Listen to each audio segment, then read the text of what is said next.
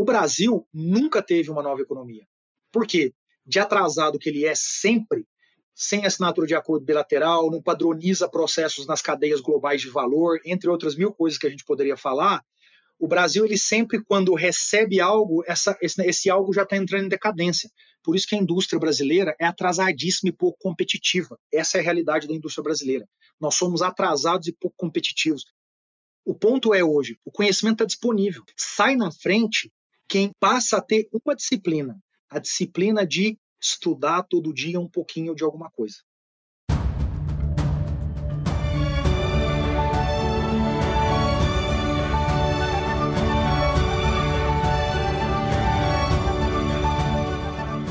Estamos no ar. Eu me chamo Luiz Guilherme Prioli, sou associado do IFL São Paulo e seu âncora aqui no podcast, agora com o nome de Acendendo as Luzes. O Instituto de Formação de Líderes é uma associação apartidária, independente e privada para encorajar os valores liberais no Brasil através de seus membros e toda a rede de parceiros. Nós acreditamos que os cidadãos comuns da sociedade são os verdadeiros protagonistas das ideias de liberdade. Hoje vamos falar sobre reinvenção para a nova economia por isso, estamos aqui com o Oscar Dayan, né, gerente do podcast associado IFL São Paulo, né, que trabalha com aquisições de novos negócios na Tissue Inspire. Oscar é formado em finanças pela Bentley University em Massachusetts. E nosso convidado de honra aqui, Diego Barreto, você pode encontrar ele no Instagram como arroba Diego C. Barreto e no LinkedIn como Diego Barreto. Ele é vice-presidente de finanças e estratégia do iFood, também mentor na Endeavor Formado em Direito na PUC São Paulo, possui um MBA pela IMD Business School e foi executivo sênior da Móvel e da Suzano Papel e Celulose. Ele é autor do best-seller Nova Economia e colunista do MIT Technology Review. Diego, muito obrigado pela sua presença aqui, com toda essa, essa sua trajetória, assim, parece estelar, né? É até difícil puxar por onde começar. Mas como uma coisa que eu acho que eu queria perguntar, né, é como que isso é uma coisa que a gente não vê, o perfil de advogado. O advogado que gostou tanto de negócios e agora é um, é um executivo de estratégias. Como que funcionou essa, essa sua formação? Cara, primeiro, brigadão, de novo, adoro, adoro participar com o IFL, cara, sempre sempre seja no, no, no, nos encontros anuais ou nos, nas noites de segunda-feira, quando eu tenho, tenho a oportunidade de ir, sempre debates muito bons e eu sou apaixonado pela capacidade que vocês têm de criar comunidade, de fazer a força de indivíduos organizados fazerem, fazerem algo grande. Parabéns. É, Cara, acho que primeira coisa assim, acho que de estelar não tem nada assim. A, a minha a carreira, a minha carreira ela é, ela é muito parecida com provavelmente a que vocês têm também, cada um na sua fase. Ou seja, tem um monte de problema, um monte de tropeço, mas muita energia, muita vontade de, de, de, de continuar, né, e de, de construir coisas maiores. É, a, a, a, e parte dessa, né, desses tropeços, dessas dificuldades, tem a ver exatamente com essa mudança. É, é, Luiz, eu, eu, eu, eu, sou o típico brasileiro é, que entrou numa faculdade, num curso, na verdade, não na faculdade, mas num curso, sem saber exatamente o que queria aquilo. E, eu, e essa é a tônica, né? Ao longo da sua carreira você vai conversando com um monte de gente que fala, eu não sei porque eu fiz isso, não sei porque eu entrei naquele curso, não sei porque eu terminei essa faculdade. Ou seja, o Brasil, ele nos empurra dentro do seu tradicionalismo para fazer as, aquelas quatro cursos que todo pai e mãe sonham para o seu filho para sua filha. E eu sou fruto disso. Então acabei saindo no direito. Apareci lá no direito um belo dia é, e eu detestei o curso. Detestei com toda a minha força. Mas fez até o final. O Fiz. Nada Aí, contra o direito, de forma alguma, mas não gostei. Não gostei. E, e, e, é muito óbvio porque eu tomei a decisão errada, né? Foi uma influência do meu pai, que é, for, é fez direito e é, virou um homem de negócios. E eu achava que essa relação de causa-consequência era uma lei da natureza, e ela não é uma lei da natureza, ela, ela é, na verdade, uma anomalia da natureza. E quando eu entrei no primeiro ano de faculdade, eu descobri essa anomalia. Né? Uma faculdade, um curso muito focado em processo, em litígio, em fórum. E eu falava, cara, e o negócio? Que, que dia que eu vou aprender negócio aqui? Que dia que eu vou aprender? Não, aqui você não vai aprender isso, não, cara. Puta que pariu. Então, o que, que eu fiz? Eu tinha duas opções ali, né? Voltar para o banco da, banco da, da, do cursinho ou eventualmente achar uma forma de ser feliz. Eu fui procurar essa forma de ser feliz. Então eu é, é, isso era mais ou menos 2004, quando o Brasil estava decolando ali, né? Estabilidade plano real, o Lula preserva as instituições quando ele entra, boom de commodity na China, a soma dessas três coisas faz o Brasil explodir, o mercado de capitais estoura no bom sentido. E aí eu vou trabalhar exatamente com isso, a área do direito talvez mais próxima de negócio, fazer IPO, fazer M&A, fazer operação cross-border, fazer extração de dívida. E aí, cara, eu, em paralelo, enquanto trabalhava no Matos Filho, eu estudei por conta própria, finanças, contabilidade e economia. Então, cara, eu tenho uns 10 livros que durante, cara, três anos eu li 100%, fiz 100% de exercícios, cara, tudo. Fiz uma faculdade por conta própria. E isso começou a aparecer no meu dia a dia. Então, os clientes lá no Matos Filho falavam, cara, mas esse cara não. Esse cara é advogado? Pô, você está falando isso, você conhece isso? Evidente, de uma forma simples, ainda imatura, ainda pouco profunda, mas diferente. E aí, exatamente no, momento desse, o CFO de uma empresa que eu estava trabalhando na abertura de capital vira para mim e fala: Cara, você não é advogado de jeito nenhum, vem para cá. E aí eu topei essa Te transição. Tiraram do armário. Exatamente, topei a transição, cara, e fui fazer meu, meu, começar minha carreira em finanças. E aí, naturalmente, tive que aprender muito mais, estudar muito mais, mas aí a coisa veio dentro de um, de um, processo mais natural. Mas foi exatamente assim que aconteceu. Então você vê, de estelar não tem nada, né? Imagina ansiedade nesse período e os arrependimentos das decisões. É, mas assim, você dá, dá para ver, claro, essa sua disciplina. Porque para terminar o curso de direito é leitura pra caramba, ainda lendo de coisa que você não tinha saco, não gostava, cara. Depois para ler Total. as suas ser autodidata em finanças, todos esses negócios é outra história. Você Total. já tem muita base para isso. E aí você, você começou, né, numa carreira de finanças, é, se reinventou. Você, você saiu dali, você conseguiu tirar esse peso, porque para muita gente é difícil para caramba você ir contra a sua formação. Eu posso até falar um pouco sobre isso, porque assim, eu sou um economista formado, e hoje eu trabalho com marketing, eu cuido da área de marketing de uma empresa de energia.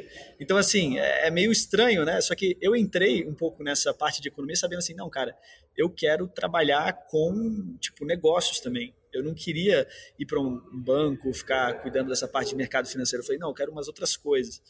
E, mas é, é, é difícil isso. E como é que você lidou com essa parte de se de aceitar essa, essa outra. Obviamente você já teve a vontade de ir, mas como você lidou com isso de ir nesse caminho e, e encaixar nele? Luiz, não, não é fácil, cara. Ele não, não foi nada fácil. Eu, eu acho que aqui tem, tem alguns elementos muito importantes para dividir. Eu, eu acho que o, o primeiro elemento é, é, o Brasil não tem a tradição de fazer o que a gente chama lá nos Estados Unidos de career change, né, que são essas mudanças de, de, de, de, de função, setor e geografia, né, ou isso combinado. É, o Brasil tende a ser mais ele tende a ser mais linear. Então é muito comum no mercado financeiro americano você encontrar ótimos profissionais que são Bachelor of Arts.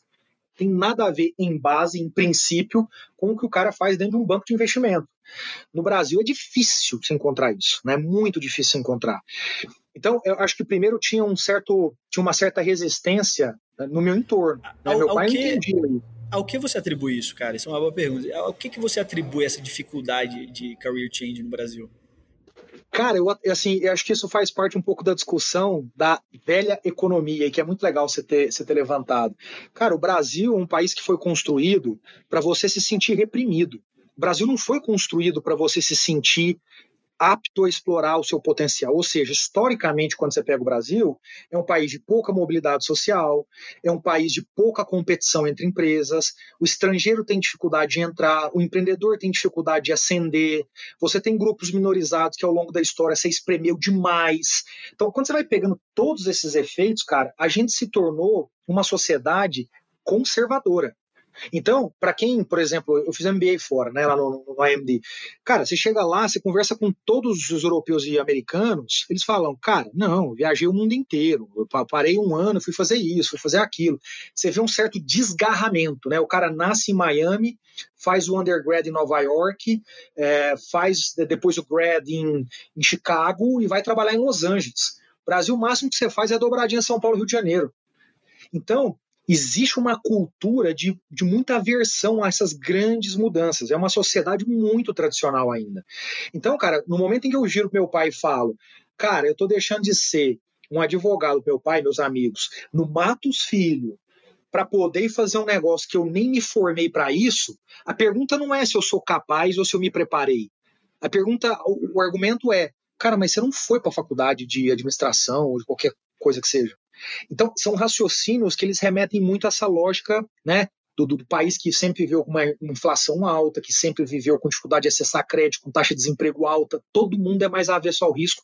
A gente talvez seja a primeira geração aqui, dessa geração um pouco mais desprendida, que depois a gente chega lá na nova economia. E aí, cara, acho que teve um segundo ponto que é a insegurança, né? Puta, eu cheguei lá, eu era um quarto anista de faculdade, ou seja, nem formado em direito eu era, e eu me tornei um coordenador na área de finanças, direto.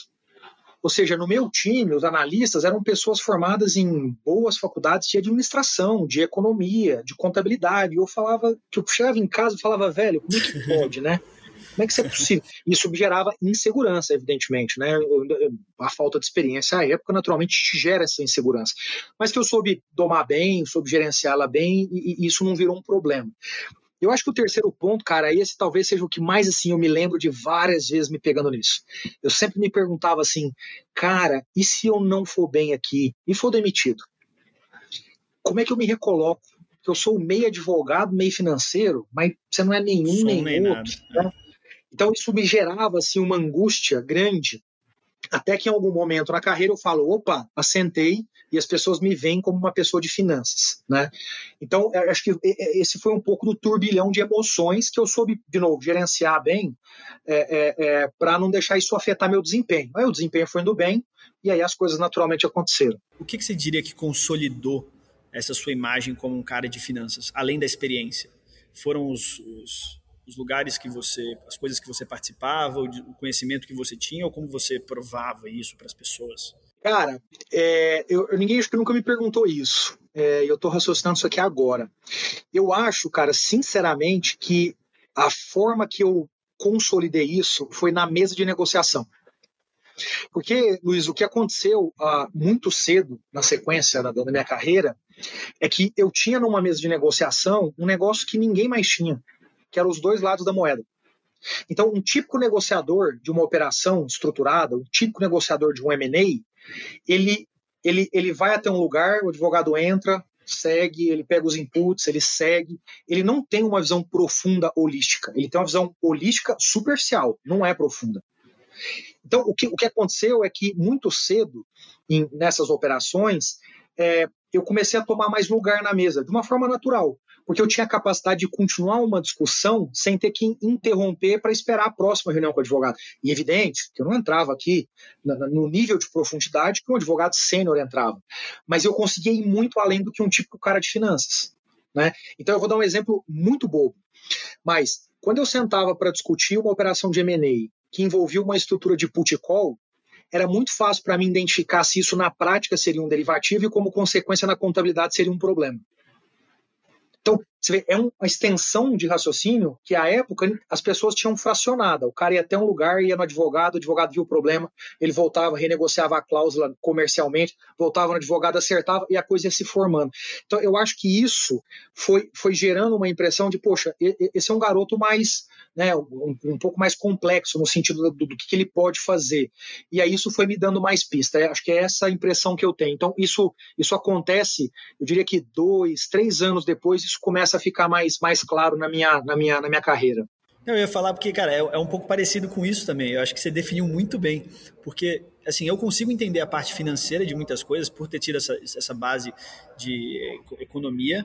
E eu também fui autodidata nesse mundo de marketing. Então, assim, eu comendo, devorando todos os negócios e agora eu, por escolha, trabalho numa área de marketing, né? Só que eu consigo conversar muito bem com a parte comercial, referente à estruturação financeira, é, com a parte de FP&A, com todas essas partes da empresa e entender ela mais como um todo, cara.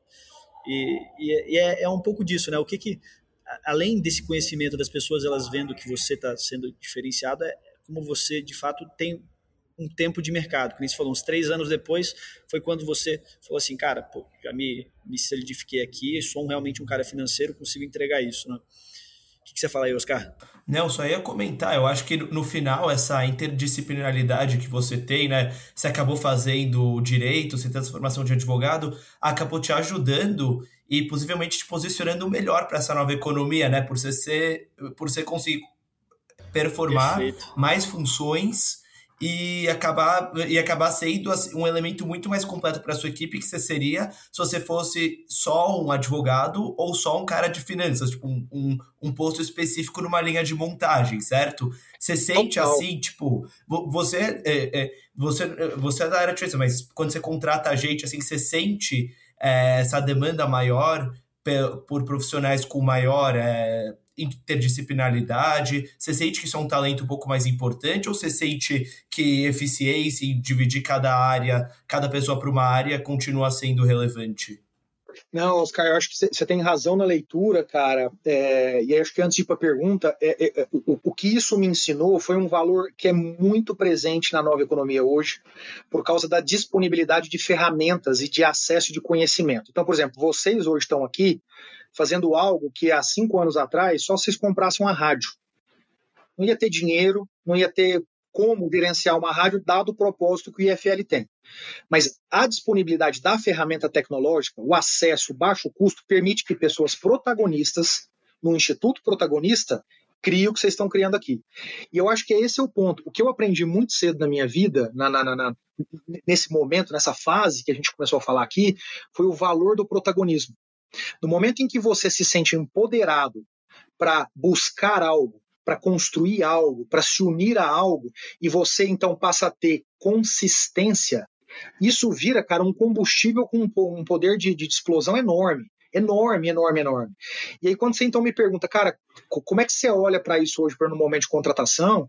Eu, eu, eu falo muito isso para as pessoas, assim, e, e dentro do, do, aqui do iFood, a gente explica isso muito para as pessoas.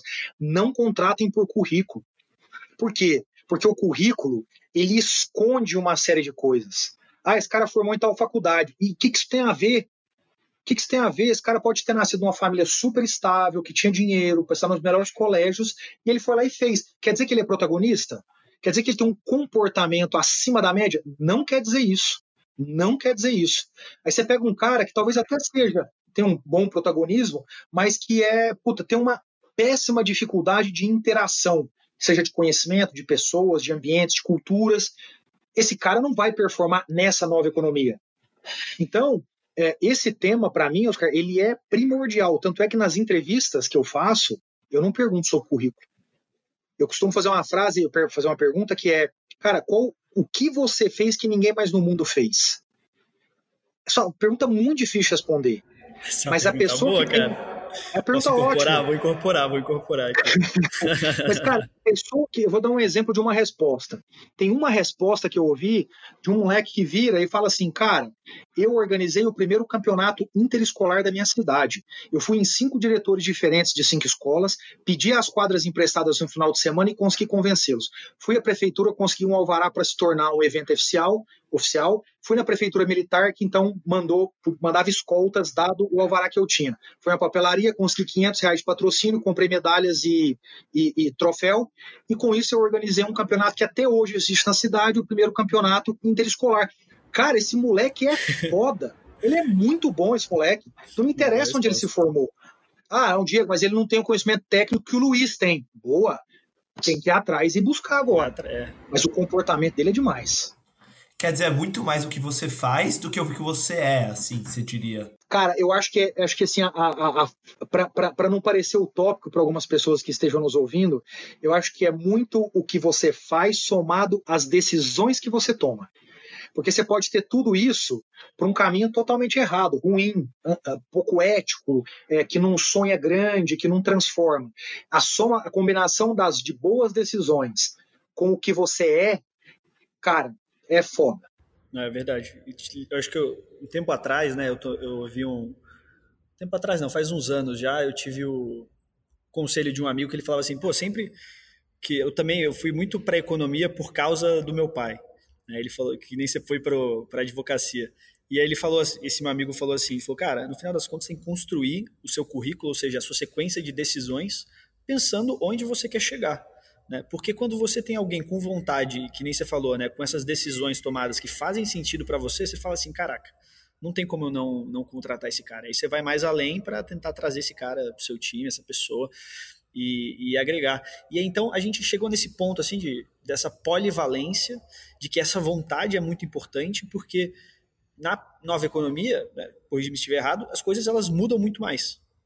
Elas mudam muito mais rápido, você está falando em velocidade digital, é, e a pessoa tem que aprender constantemente. Né? Eu estava até brincando aqui antes que a gente estava falando sobre NFTs. Pô, isso aí é, é, um outro mundo que você fala com base em criptomoedas, mas para você falar entender as criptomoedas tem que ir um pouquinho atrás. Só que não existe curso para fazer isso. Você faz isso é, organicamente, indo atrás desses conhecimentos.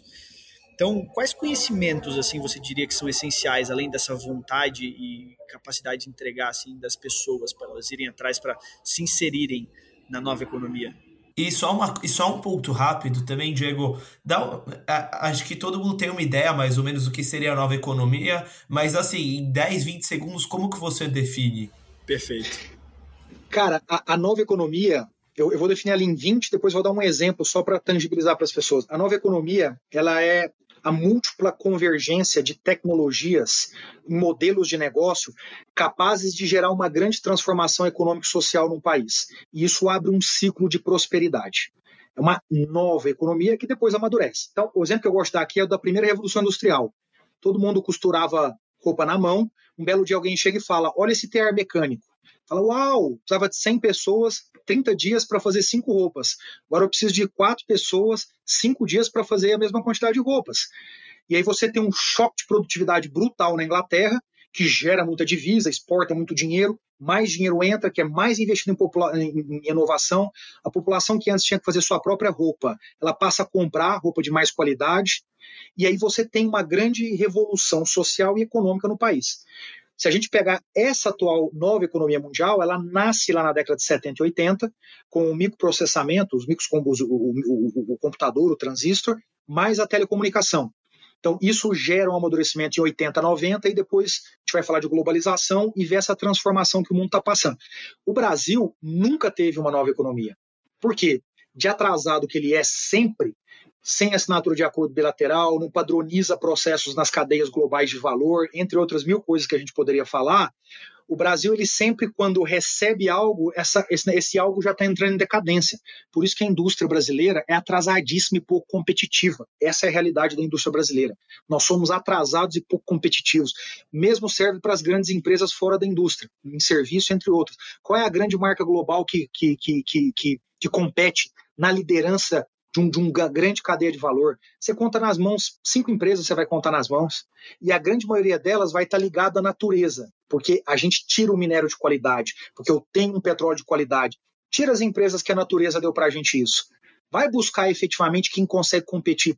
A é a décima primeira economia do mundo, e a gente não consegue listar 10 empresas que competem top de linha, grandes cadeias de valor pela liderança. É muito difícil achar uma outra Ambev é muito difícil achar uma outra Ambev. Enfim, então a nova economia é isso. No Brasil, isso veio nos últimos 15 anos, ou seja, o Brasil basicamente calca a padronização das cadeias de valor. Você usa a mesma rede hoje que usa lá fora. Você viajava para o exterior 20 anos atrás, pagava 60 reais o minuto. Você paga um valor razoável. O Brasil começa a importar tecnologia como smartphone mais barato e mais rápido, massifica, e aí eu dei dois exemplos de tecnologia, eu poderia dar milhares aqui. E aí o Brasil ganha uma ultraconectividade muito rápido, que massificado faz o preço cair. Por isso que vocês estão fazendo um podcast aqui hoje. Isso não custa quase nada. Há 20 anos atrás, não existia esse, esse ecossistema da ultraconectado com tecnologia disponível e barata. Então vocês não conseguiam fazer isso. Hoje você consegue.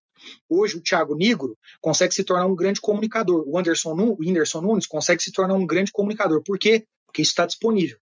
Então, ótimo. Se está disponível, eu vou começar a falar de protagonismo, que a gente já falou aqui. E o próximo ponto, então, é conhecimento, que foi o que vocês trouxeram. Então, o ponto é hoje, o conhecimento está disponível.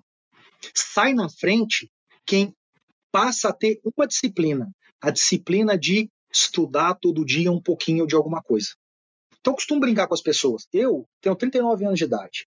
Nasci em Uberaba, Minas Gerais, cidade de 300 mil habitantes, não é uma cidade pequena não tinha uma livraria. Eu não conseguia comprar um livro. Naquela época, 15, 20 anos atrás, não se entregava em casa como o Mercado Livre e o Magalu entregam hoje. Como é que eu estudava? Tinha, cara.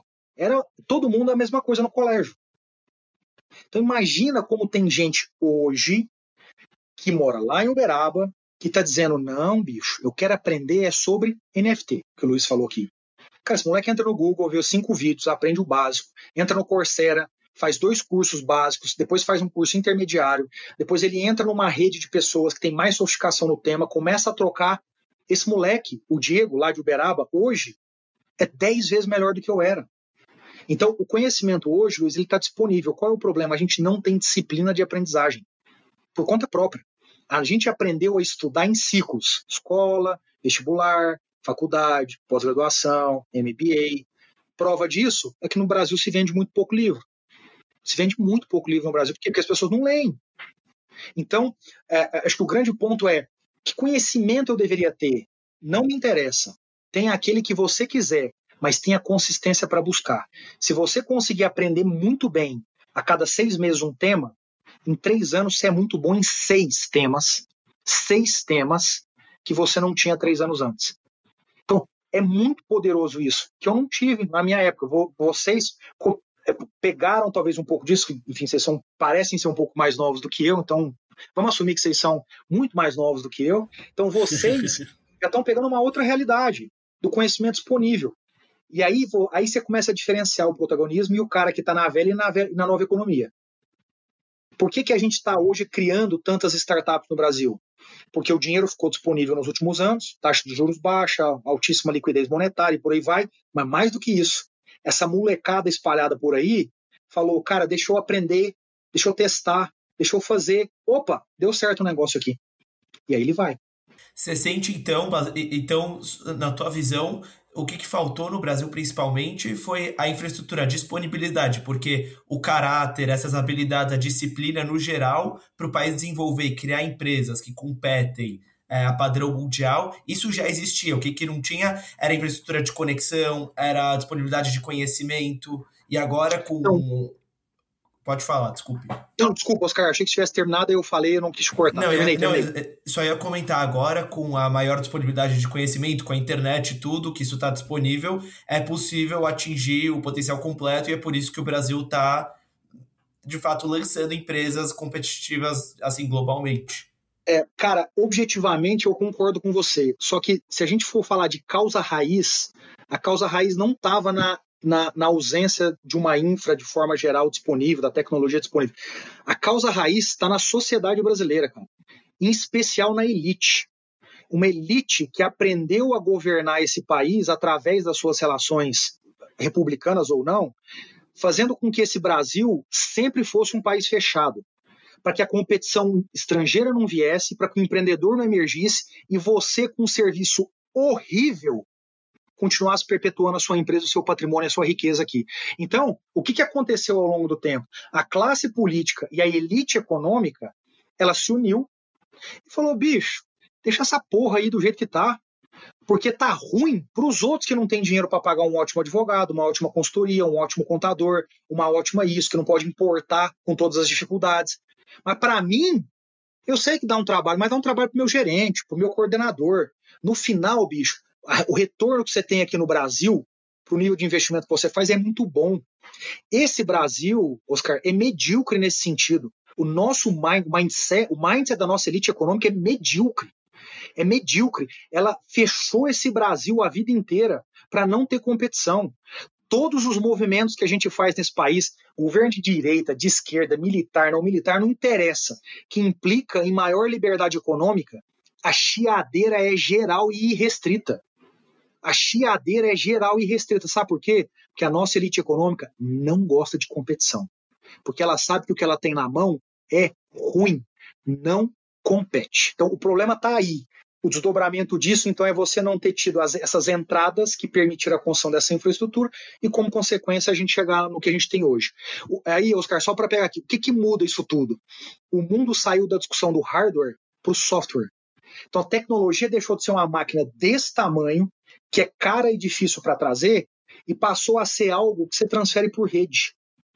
Então, as barreiras que ao longo do tempo iam criando problemas, hoje são muito mais difíceis. O Uber lançou o Brasil, a operação dele no Brasil com praticamente ninguém aqui. Essas empresas que a gente está discutindo na nova economia, elas alavancaram as suas operações com muito pouco recursos comparado com empresas tradicionais montadas e filhas de, de, de, famílias tradicionais. Então, a, a, globalização ela quebra essa lógica e a existência do software ela permite então que a nova economia agora chegue mais rápido. O modelo de inteligência artificial criado agora numa universidade estrangeira chega no mesmo segundo no Brasil.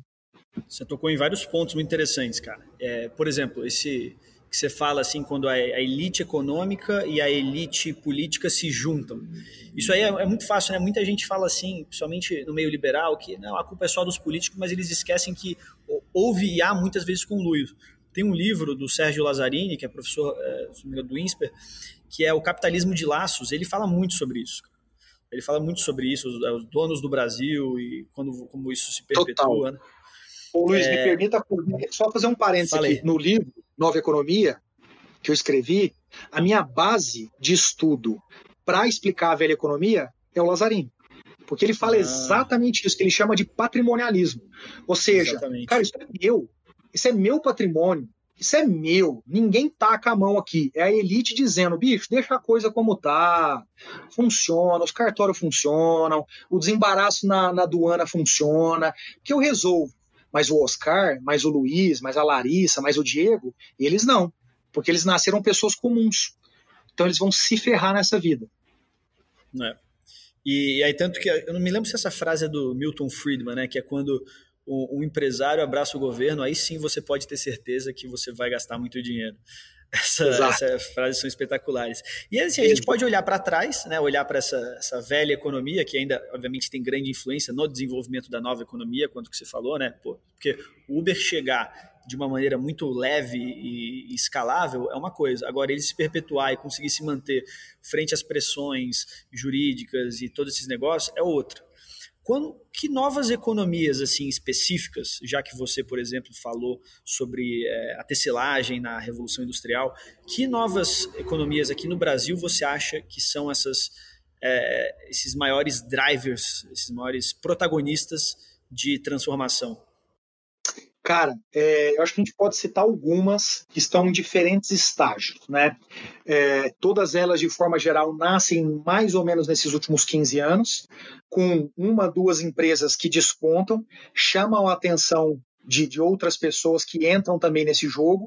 O capital entra, então, financiando, tentando replicar isso, e aí você vê uma exponenciação, que ainda é pequena quando a gente olha para o tamanho do PIB do Brasil, mas, naturalmente, como toda transformação, ela começa do zero e ela vai aumentando. Mas o ciclo é muito parecido com isso. E aí, acho que antes até de falar, tem um outro efeito interessante nesse, durante esse ciclo, que é a formação de pessoas. Boa parte dos fundadores de empresas que estão começando a despontar no Brasil hoje são pessoas que estiveram numa empresa nesses últimos 10, 15 anos dessa nova economia. Né? Então você pega a Alice de medicina, o pessoal veio também da 99. Então é fruto. Né? Você pega a Mercê do Bairro, que está surgindo com o Guilherme Bonifácio, do iFood. E eu posso dar outros 500 exemplos. Mas, pegando a tua pergunta, uh, Luiz, eu acho que tem, assim, o primeiro que a gente vê essa evolução muito clara é a adquirência. Né? Um subsegmento de, de, de pagamentos. Né? Mas o que você viu nesses últimos 15 anos, com tudo que o André Street na Stone veio construindo. E na sequência, a PagSeguro dentro de uma empresa tradicional, sob a ótica de tempo, mas que começa a criar uma cabeça de nova economia, porque nova economia não tem a ver com startup, nova economia tem a ver com mindset. Você vê uma PagSeguro surgindo, e essas duas empresas, elas, 10, 15 anos depois, são empresas com um modelo de negócio muito mais ágil, que valem muito mais, múltiplos muito melhores, com market share sendo tomado constantemente ao longo dos últimos 10 anos. Então a adquirência ela, ela, ela, ela surge, só que ela, ela chega num, momento que, por uma questão natural da escala, ela começa, exato, ela começa a abrir outros caminhos. Essas empresas estão buscando outros caminhos. Na sequência vem fintech. E acho que eu não preciso falar muito aqui, muita gente está acompanhando o que está acontecendo em fintech, mas basicamente o que você tem aqui é e aí, um lado né, que o governo ajuda, e até porque você tem muito pouca intervenção estatal ali, que é o Banco Central, que vem e fala: eu tenho um plano para os próximos 10 anos, e vem governo após governo, independente de quem é o presidente da República, vai colocando isso de pé, e isso termina, né? Termina não, mas está nesse momento, né, na discussão da centralização de recebíveis, que já é um fato, no Open Banking, que já é um fato, está entrando nas suas últimas fases, no PIX e por aí vai, nas instituições de pagamento, nos arranjos abertos e por aí vai. Que basicamente diz: ó, oh, se o Oscar sonha em ter um banco, deixa eu permitir esse sonho sem que ele tenha que ter a figura jurídica de um banco. E aí começam a nascer as empresas de banking as a service. Você não precisa ser um banco para levar o serviço bancário. Olha como você reduz brutalmente a barreira de entrada por meio. Isso nada mais é do que ultraconectividade. Me dá a sua API aqui, a sua aqui, a sua aqui, modelo de negócio digital e tal. Então, aqui é um outro lado. Aí acho que varejo na sequência. Né? Acho que você tem aqui Podemos falar do Mercado Livre, que apesar de Argentina, de é uma empresa que tem a sua principal operação no Brasil disparadamente. E aí você tem na sequência Magalu, empresa tradicional que entra com tudo na nova economia, traz o conceito do marketplace, abrindo mão da venda do estoque próprio de forma, de forma única, que foi uma grande revolução na época, foi uma empresa muito criticada por isso e que provou ao longo do tempo que foi a decisão certa. Aí você vê empresas plugando nisso, ou List, que já é um unicórnio. É uma empresa que basicamente fala: beleza, vocês voam aí, que eu ajudo com o varejo mais fragmentado aqui. Então o varejo começa a ver muito isso. E acho que agora o próprio iFood é uma consequência do varejo, né? Acho que falando aqui um pouco mais da, da lógica logística naquele momento, né? De você unificar tráfego e na sequência você dá um, permitir que uma logística chegue para um restaurante desse tamanho, que historicamente ele nunca teria como pagar a, a, a, logística própria. E aí você começa a entrar, acho que nas últimas duas que eu poderia citar aqui, posso estar 500, mas só para encerrar, que é, vem uma revolução interessante aí em seguros, está vindo. Né? A Suzep tem feito um bom trabalho, a, a, a, os, os, primeiros sandbox têm sido testados, o, o, Open Insurance, né, que é você poder permitir essa troca de informações, está chegando. Mas para mim, Luiz, a bomba ainda nem começou. A bomba se chama saúde. No dia que a gente tiver o dado do Diego centralizado na carteira de dados do Diego e eu puder ir a um médico e ele ver meu histórico inteiro e não me mandar mais 300 vezes fazer o mesmo exame que eu não preciso fazer, 300 vezes a mesma radiografia que eu preciso fazer, o dia que um médico olhar para a vida inteira e falar, eu vou olhar para você olhando seu histórico de 39 anos de idade, o dia que você levar isso para dentro do SUS e reduzir a ineficiência que você tem, o desperdício que você tem, e como consequência o menor uso de medicamentos, isso é uma bomba isso vai explodir, é catombe. Empresas vão desaparecer, empresas vão ruir, o governo vai ter um nível de eficiência bizarro, o que vai permitir você manter o orçamento, mas investir muito mais porque o investimento relativo ele fica mais eficiente. E aí você tem uma bomba. E a gente não está longe disso. Eu acho que mais dois, três anos a gente vai ver isso terminar de ser amarrado e a gente vai ver uma, uma, uma explosão nesse, nesse segmento. Qual que é assim o grande indicador assim desse desse mercado para viabilizar isso? Isso aí, que nem se falou, é alguma coisa que está presente, que está chegando, mas qual que é a, assim a tecnologia por trás, a dificuldade das, de centralizar essa base de dados de saúde? É, é simples os grandes tradicionais, a elite econômica está lá no governo assim, ou oh, faz isso não, viu? Não, não, não, não, não, imagina, não faz isso não, deixa aí, não, imagina, não incentiva não. A dificuldade é zero, o, Luiz. A dificuldade é muito simples. É assim: toda a informação no CPF Diego Barreto, você tem que jogar nessa base de dados central e o Diego pode permitir que qualquer médico, qualquer laboratório, qualquer hospital possa acessar se ele quiser. Não existe dificuldade. Eu estou dizendo que não é trabalhoso. É trabalhoso. Né? A começar pelo fato de que você tem que montar uma linguagem única para receber essas informações. Mas, cara, isso, isso é só trabalhoso. Isso está assim, é, tá longe de ser um problema. Mas todo mundo vai querer segurar. Porque no dia que isso estourar, sabe o que vai acontecer, é, é, é, é Luiz? Todo mundo que ganha com a ineficiência de você fazer exames que não precisam, vão deixar de ter essa mamata. Vão deixar de ter essa mamata. No dia que as, que, as, as empresas de saúde, como a Alice está se propondo, dizer: peraí, eu vou cuidar do Luiz, o que eu vou fazer é evitar que o Luiz tenha um problema ao longo da vida dele. O que, o que a Alice está fazendo em última instância é reduzindo as suas interações médicas, porque você está mais saudável. Quem quer isso? O tradicional não quer isso, porque ele está sentado nisso. Ele não quer isso nem ferrando.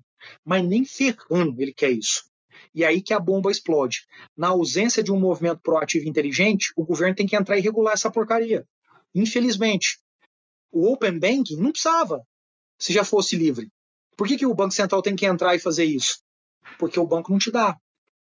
Difícil, complexo. E aí você começa a entrar numa segunda fase, depois, Luiz, que é das portabilidades. Né? Então, assim, hoje, como você pega um número de celular de um lado e leva para o outro com facilidade, sua conta salário, sua previdência, isso tudo vai começar a ficar portável. Portável, portável. Tudo deveria ser portável. Portanto, se o Luiz me oferece um negócio melhor, eu quero ir para lá no toque de um botão. Então, o que falta aqui essa, é terminar de empurrar. Só que o case do Open Banking e de seguros que está chegando agora a partir desse ano, ele, ele vai naturalmente fazer com que todas as agências reguladoras, as empresas do governo, os departamentos, os ministérios olhem para isso e digam, galera, temos que fazer aqui também. Então isso vai chegar. Outro movimento também, o Diego, que a gente tem notado é as empresas fazendo cada vez mais coisas, não é? Então, por exemplo, a empresa de seguro não vende só seguro, a empresa de agendar exame não agenda só exame. Como que você vê assim esse movimento no mercado de cada empresa fazendo mais coisas do que fazia antes? A fintech, por exemplo, que antes era só, por exemplo, para, sei lá, cuidar das despesas, começou a oferecer cartão de crédito. Como que você vê esse movimento? O que está impulsionando? E talvez no caso do iFood, onde que você vê ele nessa, é, nessa tendência? Aí, ó, não só pessoas polivalentes, empresas polivalentes também. Empresas polivalentes, é isso. Cara, é, eu, eu acho que o, o, o iFood está exatamente inserido nesse contexto e eu, eu fico muito feliz de, de, também de achar que a gente é parte de quem está puxando essa, essa régua, sabe? É, a gente, a gente aqui tem. É, é, a gente é uma empresa orientada a dados, né? É, de verdade, tá? Não essas buchitagens que vocês ficam ouvindo aí do, de, de, de, de, executivo falando em qual de resultado de, relações com investidores. É orientado a dados mesmo. Meu time tem 300 pessoas entre financeiro, jurídico, políticas públicas, riscos, é, entre outras coisas. Essas 300 pessoas, as 300 pessoas, as 300 pessoas modelam em linguagem de SQL. O advogado, o economista, o cara do contas a pagar, o cara que trabalha com fraude do meu time, o cara de políticas públicas, o cara que vai em Brasília discutir legislação. Todo mundo sabe o que é um SQL, todo mundo aprendeu por conta própria, não é obrigado, por conta própria. Isso é cultura. Então, quando você tem uma empresa orientada a dados, essa lógica da cooperação de dados, e do uso de forma mais ampla, ela é muito comum. O data lake de uma empresa orientada a dados, ele dá o quê? Transparência. Então eu posso hoje acessar qualquer informação da empresa, não eu, Diego. 90% das pessoas dessa empresa acessam a informação que elas quiserem. Nossa, Diego, inclusive a receita? É, inclusive a receita. Não, mas você não tem medo de vazar? Não, é que eu demito a pessoa que fizer isso. Eu não estou preocupado com isso. Eu não quero criar burocracia, eu quero as pessoas certas aqui dentro. Então, se eu tiver ter uma pessoa aqui que vai fazer uma bobeira dessa, eu mando ela embora. Essa não é a pessoa que eu quero. Eu quero a pessoa que viva bem dentro de um ambiente aberto, dentro de liberdade. E aí a gente, como consequência, quando você pega esse mindset e leva para o teu modelo de negócio, a consequência natural é você criar um modelo de negócio com adjacências em torno de um centro muito claro. Então, o centro muito claro para nós é a comida. Né? E a partir da comida, a gente desenvolveu marketplace, a gente desenvolveu logística, minha empresa de benefícios, minha empresa de pagamentos, que hoje é um banco para o restaurante, é um, pode ser um banco, é, pode ser não, é um banco para o entregador, que dá crédito e tudo mais, entre outras mil coisas. Por quê?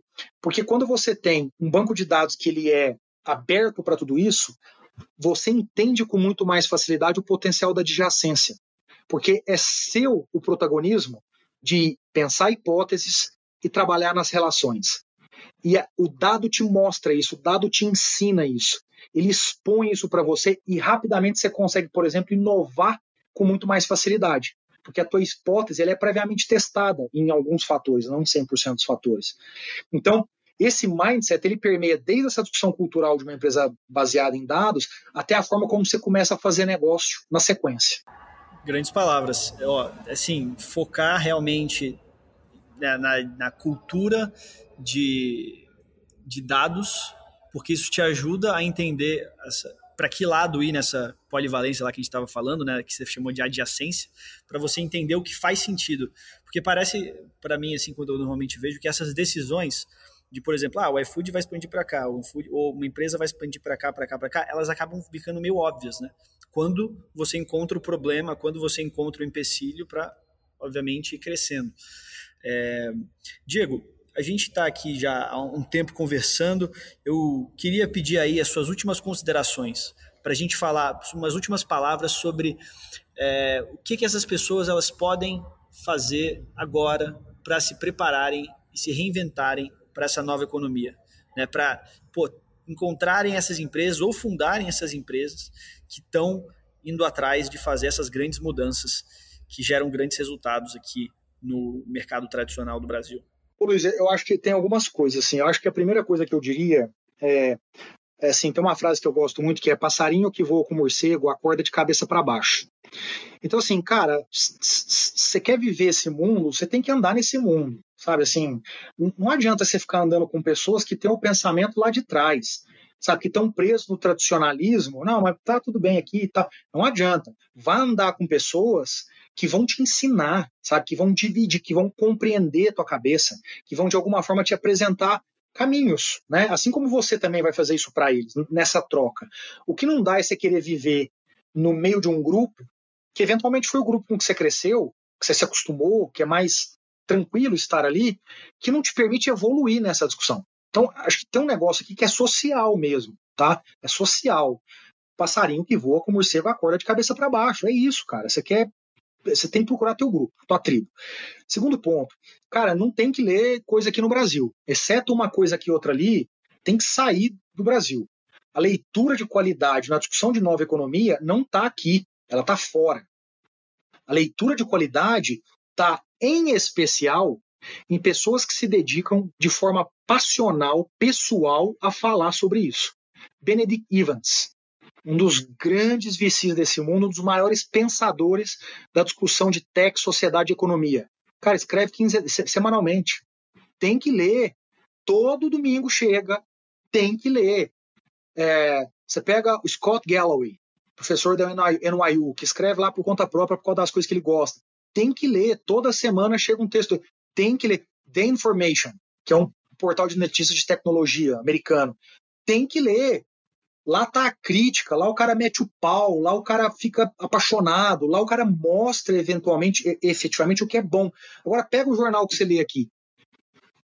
O jornal que você lê aqui não está falando disso. O jornal que você lê aqui está falando assim: a empresa ontem divulgou os resultados e a receita dela cresceu 30%, basicamente atrelada ao dólar. Caralho, o que, que você está me contando, cara? Nada! Jornal você não contou nada. Porra! É fofoca corporativa, exatamente. Então, cara, acho que o segundo é tem que mudar a leitura. Terceiro ponto, cara, a nova economia, ela, ela, ela te permite acessar. Esse lance da ultraconectividade, ela em outra instância, ela te permite o acesso, tipo nós aqui. Né? A gente, cara, mandar mensagem, eu mandei de volta, a gente combinou, a gente estamos fazendo. Pronto. Acesso. Ela dá acesso. Claro que nem todo mundo responde, nem todo mundo quer, mas ela dá acesso. Então, o que eu quero dizer é, você não pode hoje abrir mão de acessar quem é o melhor, quem te inspira, quem é foda no mundo. Não só aqui no Brasil, no mundo. Vai usar seu LinkedIn, vai usar seu Instagram, vai pedir para alguém apresentar. Abrir hoje aqui um, uma tela para fazer uma videoconference é a coisa mais fácil do mundo. Muita gente vai dizer não, mas algumas pessoas vão dizer sim. É com essas pessoas que você tem que falar. Quem é foda no que ele faz? Vai lá buscar ele, vai ler ele, vai entender ele. No passado, a gente se acostumou com o quê? Era o físico. Né? Então você morava numa cidade, a pessoa que falava na sua cidade, e aí era essa pessoa que você acessava, porque o, o físico trazia barreiras. Hoje não tem mais isso. Então, acho que esse é meu, meu, meu penúltimo ponto. O último eu não vou me estender, porque eu já falei, é tem que estudar todo dia, cara. Parou essa frescura, parou essa mentira, essa desculpa de que, ah, tal, não sei o quê. Tem, cara, o conhecimento tá aí está disponível. Tem gente hoje que não teve a oportunidade de fazer a faculdade que você fez e vai te atropelar, porque é, é esperto, é inteligente, está estudando pra caceta, está ligando para as pessoas, está entrando em contato, está buscando referência com visão global, com barra alta. Essa pessoa vai passar por você. Então, acho que, cara, acho que era isso, e é isso que eu deixo assim como grande provocação para as pessoas que estão ouvindo.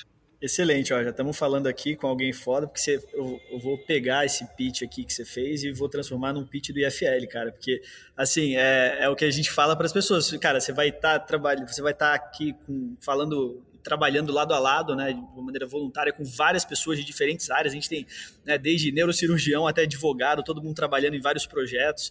É, você vai ter leituras de fora, né, para criar uma base sólida de conhecimento.